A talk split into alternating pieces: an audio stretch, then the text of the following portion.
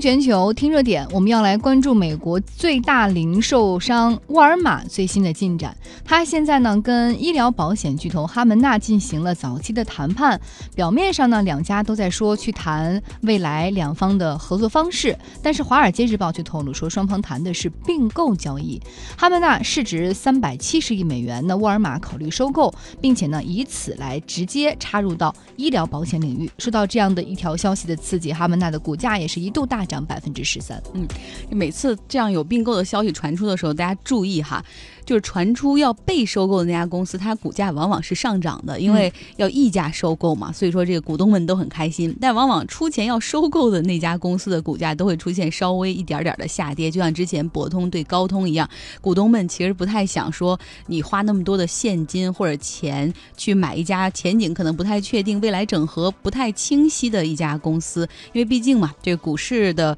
这个你大资本的整合或者公司业务的整合要需要很长时间，而股市。中间这个涨跌可能看的是你现在的现金流和季度和月度的一个盈利情况。我们给大家来介绍一下哈门纳这家公司吧。它成立于一九六一年，起初呢做的是医疗护理，之后很快扩展成为医疗连锁机构。目前呢，在全美国有超过一百家的医院。那它呢，凭借着自己在医疗领域的布局，也进入到了医疗保险领域。在二零一五年的时候，其实就有安泰保险曾经宣布要以三百七十亿美元的价格来收购哈门纳。那那个当时的给出的收购价格是比它当时股价溢价了百分之二十三，但是美国监管部门呢，最终考虑再三，以反垄断为由叫停了这个交易。但是这次沃尔玛收购，大家明显觉得他们是不同行业，所以可能不涉及这个垄断的问题。那如果沃尔玛能够并购成功，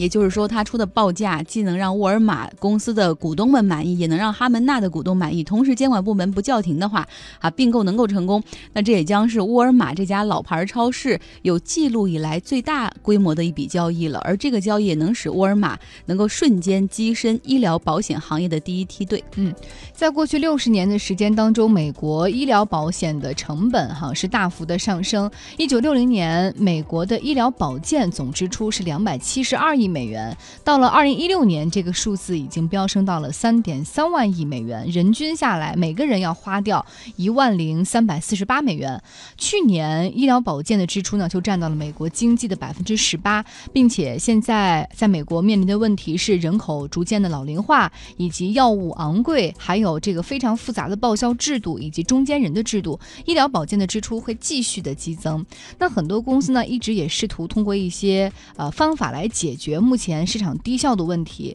那现在沃尔玛。给出的一个他们的意见就是，呃，布局医疗保险，这其中呢有两大用意，其中一大用意就是因为沃尔玛的员工非常的多嘛，如果他自己就可以买到一个医疗保险公司，那么自己员工的医保成本一定会，比如说下降更低，并且未来得到更好的福利哈。另外一点就是说，通过医保计划在药品购买力当中，他们未来会占据更大的份额。嗯，这个医改在美国是个很大的难题。呃，我们知道这个因为医疗费用比较贵，在美国中低呃低收入人群，很多人是不参加医保的，就不愿意一个月支付呃或者一年支付数千美元的费用来参加这个医保计划，他就打赌说我可能不会生病。那一旦生病之后，就去医院享受美国的这个 Medicare 和 Medicare，就是对于中低收入及老年人群的一个覆盖。呃，但是呢，这个首先肯定还是不够的哈。呃，奥巴马曾经搞过这个奥巴马 Care，希望来全民医保，但是显然现在也是被叫停，而且那样的支出。也实在是太大，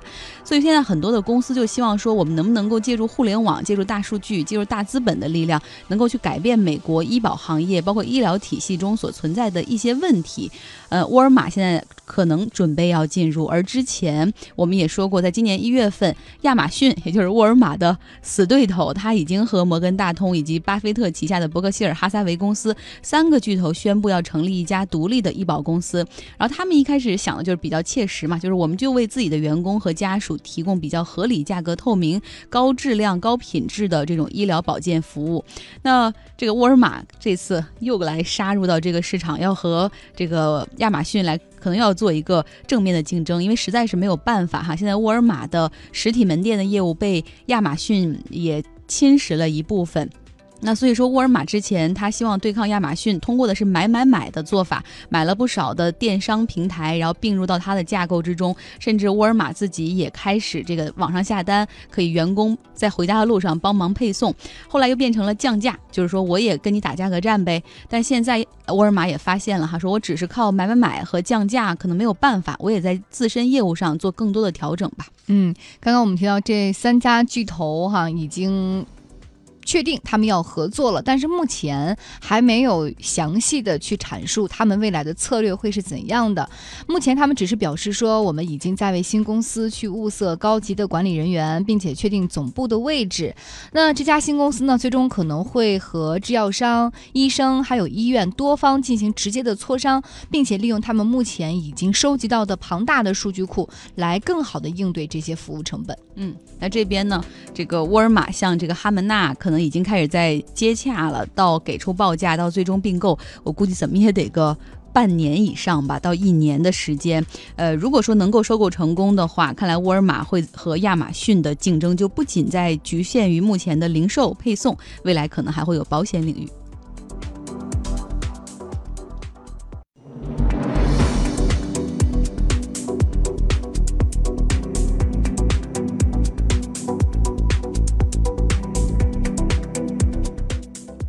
倾听全球，接下来我们要关注的是天宫一号即将退役。那现在根据中国载人航天工程办公室的介绍，截止到二零一八年的三月二十五号，天宫一号目标飞行器运行在平均高度约二百一十六点二公里的轨道上，那整器结构完整，并且即将要进入到大气层烧毁。嗯，这个。天宫一号哈，它根据现在目前北京航天飞控中心和专业机构的分析，它大概会在二零一八年的，也就是三月三十一号明天到四月四号之间的某个时间来进入到这个大气层，再回到地球上。那后续呢，像这个中国载人航天工程的官网每天也会发布有关的监测预报。关于这个天宫一号的回归，我们也要来连线宇宙学博士于俊。我们想问一下于俊哈，就是为什么天宫一号的回归？呃，它为什么要回归？首先，它为什么不能够像很多的飞行器，呃，停止工作之后就永远的飘在太空中，飘在宇宙之中？为什么一定要回到地球上？而另外一个问题也很想问问您，为什么到现在就是时间已经近在咫尺了，但它进入地球的确切的时间和会可能会进入的地点，我们到现在还没办法确定呢？呃，这个主要是由它的任务来决定的，因为它是我们国家的第一个。用作就是未来空间站的这么一个试验的目标飞行器吧，所以它当年的任务我们也都知道，是进行了好多次的这个交会对接，然后有三名宇航员也呃三名航天员也曾经在上面短期入住过，但是就是因为这个任务呢，使得它的轨道就是在距离地面其实并不是很高的这么一个叫做近地轨道，呃，它正常工作时候呢，轨道大概距离地面是四百公里左右。但是因为后来他他其实任务早就完成了，到应该是到二零零二零一六年的时候就已经是超期服役了。那么在之后呢，我们国家就没有再对它进行任何控制，所以它的轨道因为受到地球呃大气层的一点点阻力啊，所以它的轨道是越来越低，越来越低。到现在为止呢，它的轨道已经距离地球表面不到两百公里。地球大气层是距离地面越近就越密。通常来说，超过一百公里以上，我们可以称之为太空。但是，一百公里以上，其实那个太空里面呀，它仍然有一些非常微弱的这个大气，呃，空气成分。所以，当它轨道高度越来越低的时候，它会越来越严重的受到这个大气阻力的影响。所以，最终最终，它会速度保持不住了，那它就只能掉下来，掉回到地球上来。呃，其实这个地点是没有办法确定的。为什么这么说呢？因为它，我们知道，不管是天宫一号也好，还是其他的人造卫星也好，它们都是速度非常非常快的，一秒钟就有差不多七到八公里的样子。而现在对它这个就是最后坠落的时间呀，呃，这个是有很多种因素来来限制的。比如说，地球高空的大气密度，其实密度它不是固定不变的，它可能比如说，如果太阳活动稍微活跃一些，那它这个密度就会稍高一些，因为地球大气也会膨胀。如果大气活动，呃，太阳活动稍微这个平静一些的话，它这个密度又会变小。再再比如这个天宫一号，因为它并不是一个球形啊，我们知道天宫一号的形状它是一个圆柱形，而且它还有呃两面这个太阳能翻板，所以它这个形状就相当于是兜风的这个面积也不不一定，因为它可能是在飞行当中，它的它的姿态可能会发生变化，同的这些因素都会影响到它到底什么时间才会掉落下来。但是即使是有一个现在已经有一个大概的预期，可能会在四月一号前后一两天吧掉下来，但是速度其实非常快的，一秒钟就好几公里，然后差不多九十分钟不到吧就能绕地球一圈。所以现在我们预期它掉落的这个时间大概会在一两天之内，但这一两天之内它足够它绕地球好几十圈了。所以说到底掉在哪里，这个是没有办法确定的。但是有一点是可以肯定的，因为地球表面啊。呃，超过一半的面积其实都是海洋，海洋上是没有人的，而陆地面积呢，其实也超过呃一多半都是那种荒无人烟的地方。呃，我们人类虽然人口这么多啊，在地球上，但是大部分都是呃集中居住在一些人口稠密地带。这些人口稠密地带呢，其实在地球表面上是占的非常少、非常少的面积的，很大很大的可能是掉落到没有人烟的地方。呃，而且就天宫一号来说。大，相当于一辆这个像大巴的样子，但是并不是非常非常的重。对于我们中国的航天器来说，它它是挺重的了，八八吨多。但是你放到整个世界上，你看，呃，历史上这种类似于天宫一号这种不受控制，然后掉回地面的这样的航天器里边，按照重量来排的话，天宫一号其实只排到第五十位。大部分这样的航天器啊，在掉落到大气层的时候呢。呃，首先会受到空气阻力，它的速度会非常快速的下降，在这个下降过程中呢，这个温度又会非常快速的升高，就相当于是呃，类似于从外太空掉落进来的这个流星啊什么的，它会变成一颗非常大的火流星，然后整体呢会在高空呃就是持续的燃烧以及瓦解，大部分的碎片会在空中就被烧光了，但是也有可能会有一部分东西呃最后残留下来掉落到地球表面。可能是一些非常轻的东西，你比如说，呃，可能会有一些纸片呀、纸团呀这些东西，因为它本身非常轻啊，它很快很快在空气阻力作用下就就速度降下来了，就还来不及烧就就已经速度很慢了，那它会飘落下来。还有一些呢，就是非常结实、非常坚固的东西。以往的以前的这种空空间站或者是航天器掉落的这个这个案例来看，可能是比如说燃料罐，燃料罐这种东西本身它结实。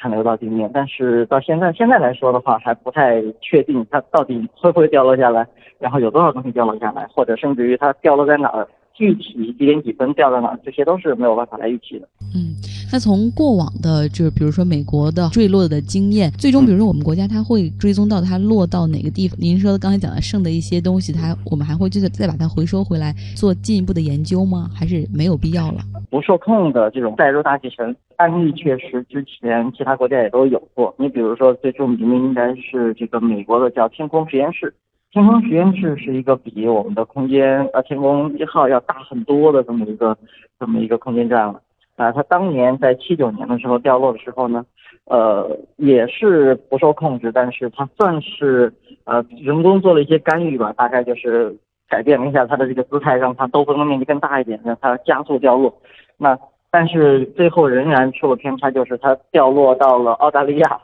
掉落到了有人的地方。所以这个这个其实掉到地上，尤其是砸到花花草草或者砸到别人家房子，这个其实是挺麻烦的。你就掉落下来这些东西来说，这个其实是没有太多的价值了。它的任务已经圆满完成了。啊，我们现在已经已经有天宫二号，而且未来很快就。即将要发射的是这个真正的这个天宫的空间站了，因为圆满完成任务的天宫一号，它把它掉下来的这些碎片应该是没有太多的这个价值了。那再给我们来介绍一下天宫一号吧，它从二零一一年发射到现在。那天宫一号其实整个来对于我们的中国的这个载人航天系统来说，它可以说是一个开创性的，因为如果未来我们需要来建造一个空间站的话。有一些技术是我们必须要掌握的，什么技术呢？最为关键的就是交会对接。呃，因为空间站太大太大了，我们不可能一次用一个火箭就把它发射上去。所以，不管是历史上国外的空间站也好，还是我们中国未来自己要造的空间站也好，都采取的是这种多舱段的形式，就是我一次发一个舱上去。那么这些舱段在空间在太空轨道上，然后再进行对接，然后组装。所以如果你想要建成这么一个空间站，交会对接这个必须是要掌握的技术，而且不仅是组装空间站你需要掌握，而未来就是呃航天员进出空间站，这个也是需要掌握的，以及这个货运飞船进出空间站来来运送补给。所以呃，空间呃天宫一号其实主要的任务呢，就是来给我们中国，因为本来中国从来没有过这种交会对接，有了天宫。一号，那我们的神舟飞船才能够飞上去，然后不管是自动也好，手动也好，都跟它进行了多次的对接，这个是让我们中国掌握了这样未来能够制造或者说建造真正的空间站的这个技术。它对于我们航天中国的航天，特别是载人航天工程来说，啊，可以说是一个非常重要的一个打头炮的这么一个作用。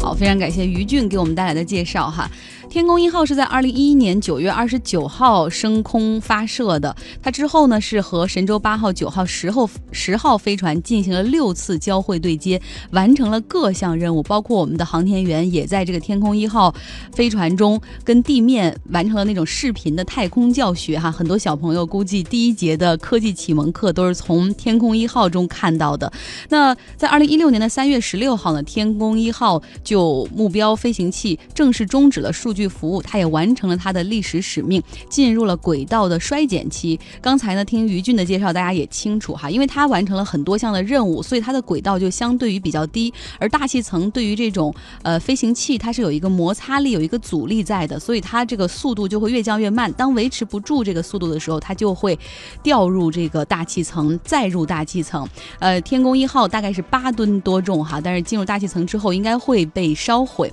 呃。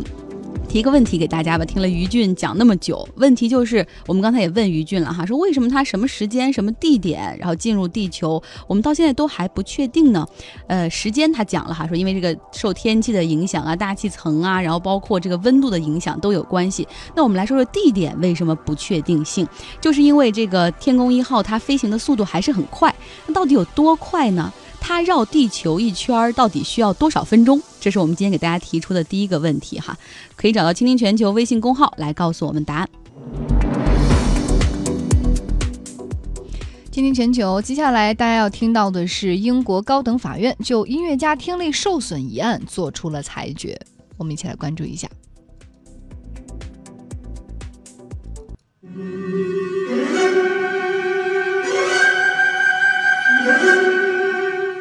I've, um, you know, suffered an injury, lost my career,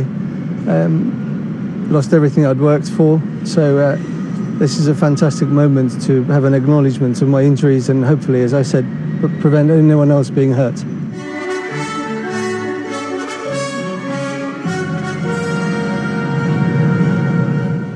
刚才听到的哈，就是这个现场的声音。呃，在瓦格纳的歌剧《女武神》中，呃，这个音乐实际上就是当时令这位英国小提琴演奏家克里斯托夫·金施奈德听力永久受损的这么样的一个音乐。他呢，现在是收到了胜诉的消息之后，他很高兴哈。他说很高兴，法律终于承认了我听力受到损伤的原因，并且做出了合适的判决，我可以得到。被呃补偿，那么我希望这种事情能够引起大家的足够重视，而且永远不要再发生在其他的音乐家身上。嗯，我们先来看一下呃最终高等法院的判决结果，具体内容是什么哈？根据零五年颁布的工作环境噪音防护条例，英国皇家歌剧院没有尽到保护音乐家的职责，因此需要向金施奈德，也就是这位小提琴家哈赔偿七十五万英镑，约合一百万美元。那皇家。歌剧院也发表了声明，说专家们一致认为现场的音乐演奏是不会导致这个演奏者的听力损伤的。他们也不认为古典音乐可以和工厂内的噪音相提并论，因此可能还会继续上诉。嗯，就这个音乐的声音和工厂里面的噪音，哈，这个从艺术家的角度认为是有差别的，但是可能从分贝的角度，他当时声响的角度，呃，可能还是。那个分贝如果一定达到了的话，对耳膜还是会有震动的作用。你先给大家介绍一下这个小提琴家是怎么着在演奏的时候耳朵受伤了。对，嗯这位小提琴家金施奈德今年四十五岁，他呢在二零一二年的时候，在英国皇家歌剧院里面彩排瓦格纳的歌剧《女武神》的时候，呃，大家都听到了这个音乐哈，就是他身后呢，作为小提琴家，他身后还有这个呃管弦乐、管乐的这个部分，嗯比如说有他后身后当时有十八到二十二位小号啊、大号啊、笛子啊、黑管这样的演奏家，然后当有一些部分章节的时候，他们尤其是这种号，它同时。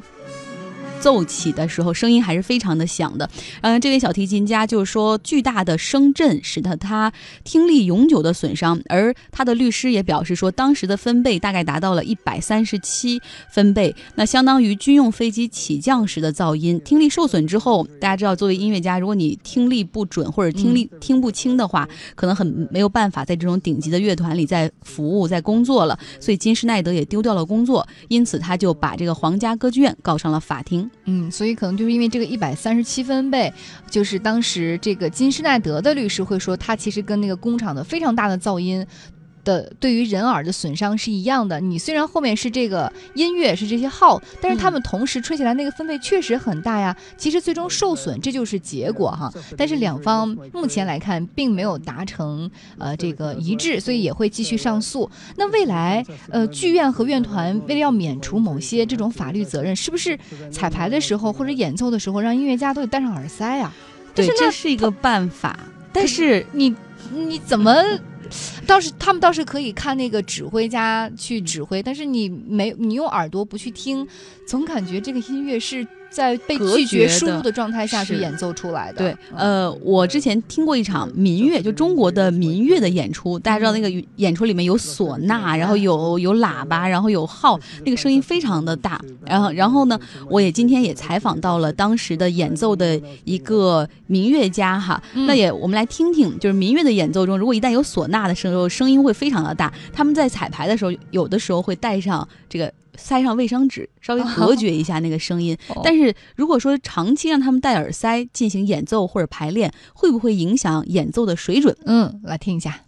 我觉得会影响，因为那个作曲家写出来那种东西，比如说我是弦乐的，他弦乐要跟比如说弹拨或者是弦乐也分，就是高音胡琴、中音胡琴和低音胡琴嘛，就是要听到其他声部的声音，然后嗯，就自己来辨别这个强弱。如果是很弱的时候，如果你戴上耳耳塞，就听不到其他声部的声音，要做到这种声响平衡。